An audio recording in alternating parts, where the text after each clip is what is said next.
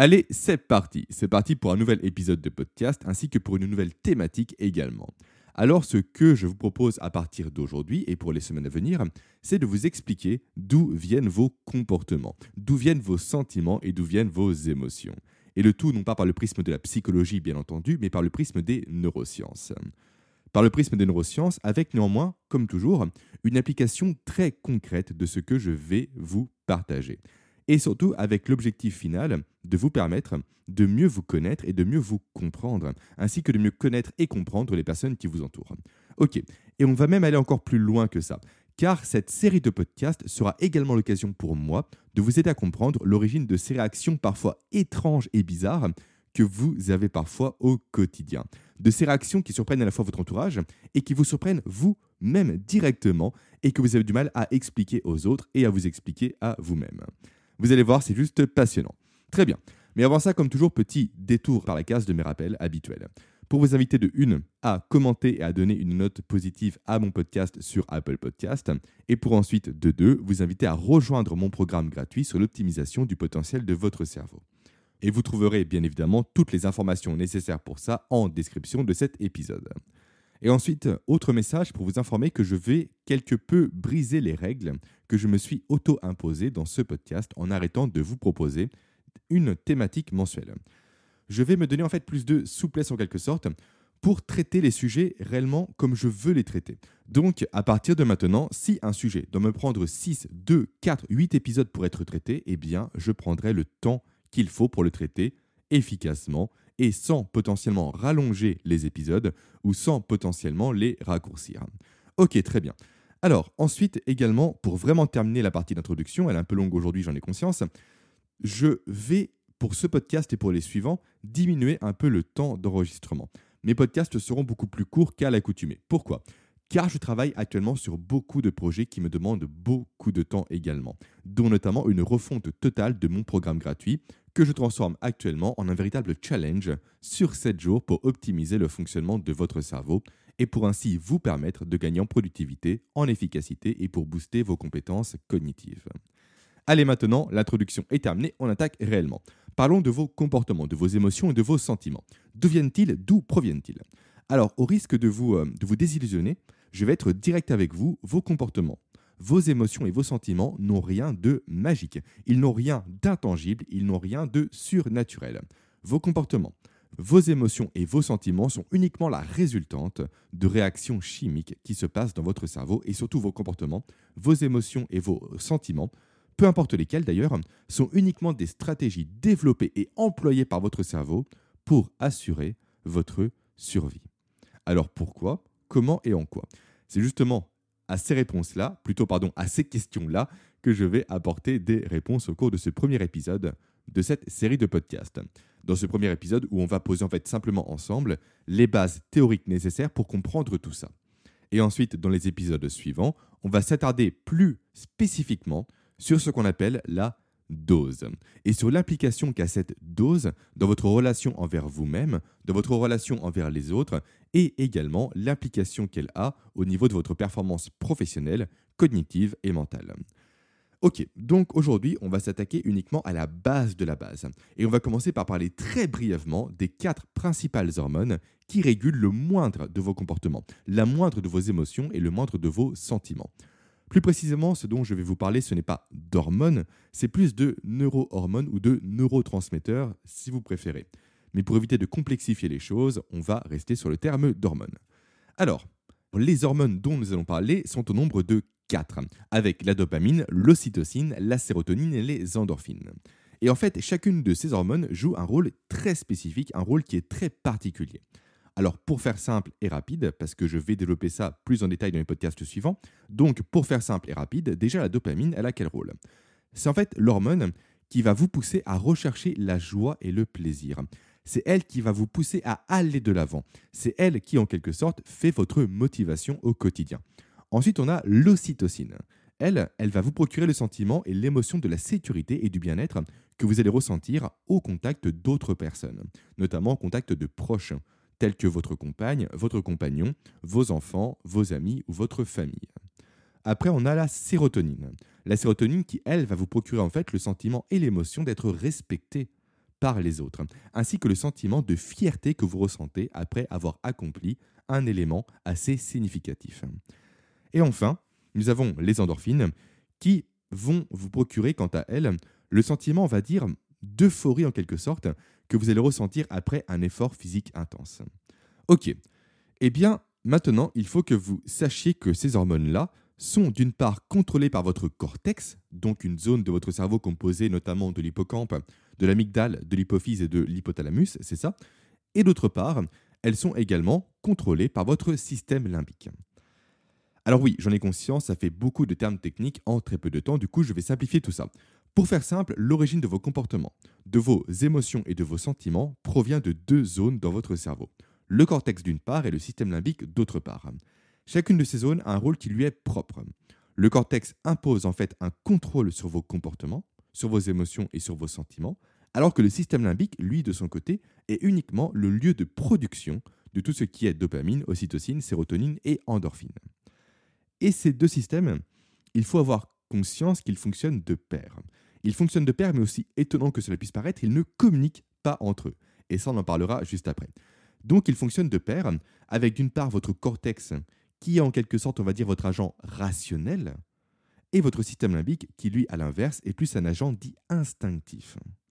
Autrement dit, votre système limbique, lui, il va envoyer uniquement des signaux binaires lorsqu'il va produire ces fameuses hormones. Des signaux du type oui ou non. Donc oui, c'est bon pour moi et pour ma survie, ou non, ce n'est pas bon pour moi et pour ma survie. Et en fait, le rôle du système limbique se limite uniquement à ça. Et il fait cette production-là sans expliquer le pourquoi du comment il le fait, sans expliquer ce qui lui fait dire que tel comportement, que telle émotion, que tel sentiment est bon ou non pour notre survie, sans expliquer le pourquoi du comment le fait que nous soyons à l'instant T en colère est bon ou non pour nous, sans nous expliquer le pourquoi du comment nous pleurons à un autre instant T est bon ou non pour nous et pour notre survie. Et du coup, votre cortex, qui lui est plus donc un agent dit rationnel, veut chercher à comprendre le pourquoi du comment. Lui, il veut savoir pourquoi. Lui, il veut une explication, il veut une logique, il veut une cohérence. Du coup, que fait votre cortex lorsqu'il reçoit une information de la part de votre système limbique? Eh bien, ce qu'il fait, c'est qu'il cherche à rationaliser le comportement, l'émotion ou le sentiment que votre système limbique pousse à vous faire adopter. Ce qu'il fait, c'est qu'il cherche en fait à interpréter ce signal. Il cherche à mettre des mots dessus, à le comprendre. Et cette interprétation-là, comment il l'a fait? Il l'a fait en se basant uniquement sur ses expériences passées.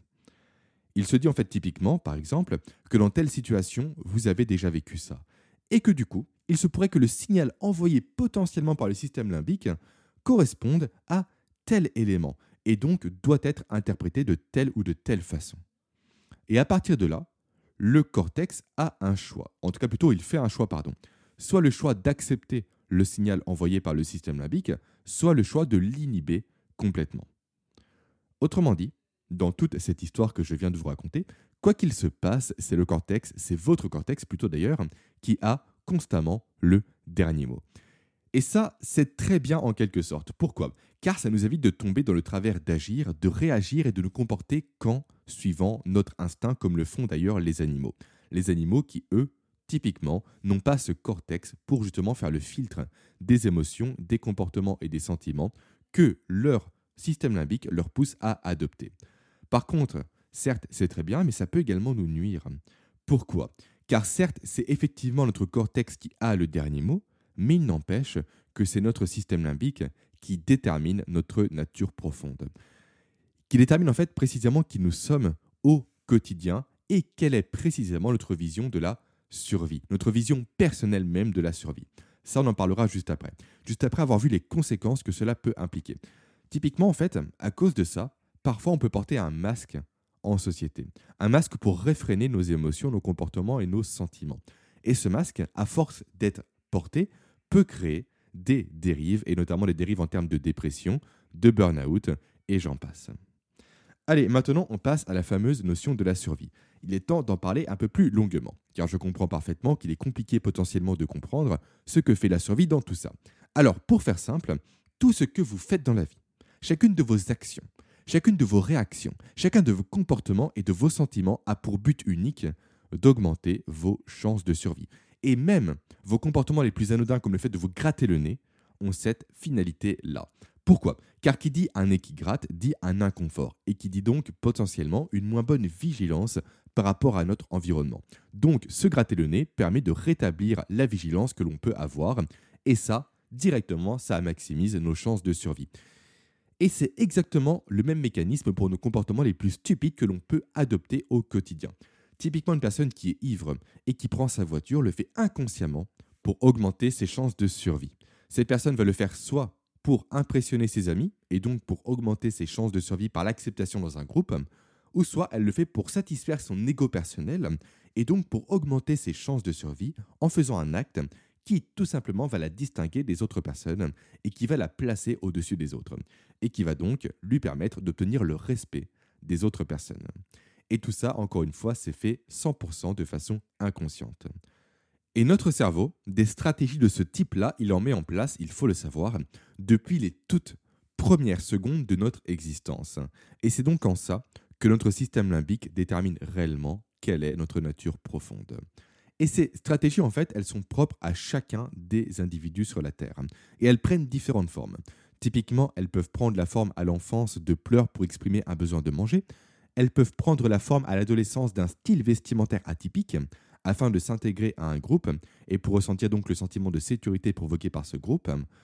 Elles prennent également, autre exemple, la forme de l'achat d'une voiture sportive à la trentaine, on va dire, pour créer artificiellement un sentiment de supériorité par rapport aux autres et pour ainsi directement augmenter ses chances de survie et de reproduction auprès du sexe opposé.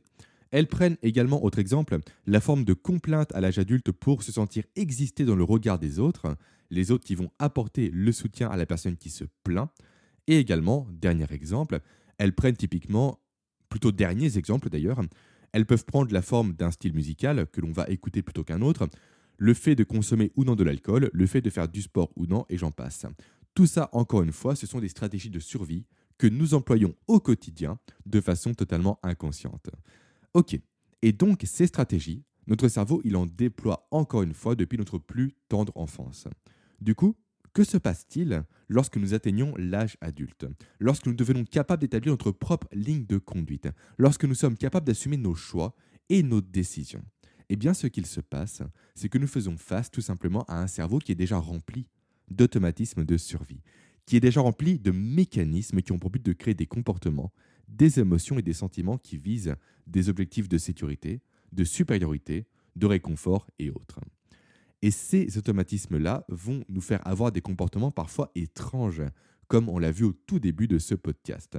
Des comportements comme le fait de pleurer à chaudes larmes lorsque notre responsable nous passe une brasse au travail, pourquoi? Car cette stratégie a été identifiée par le cerveau, par le système limbique notamment, comme étant efficace de par le passé comme levier de survie.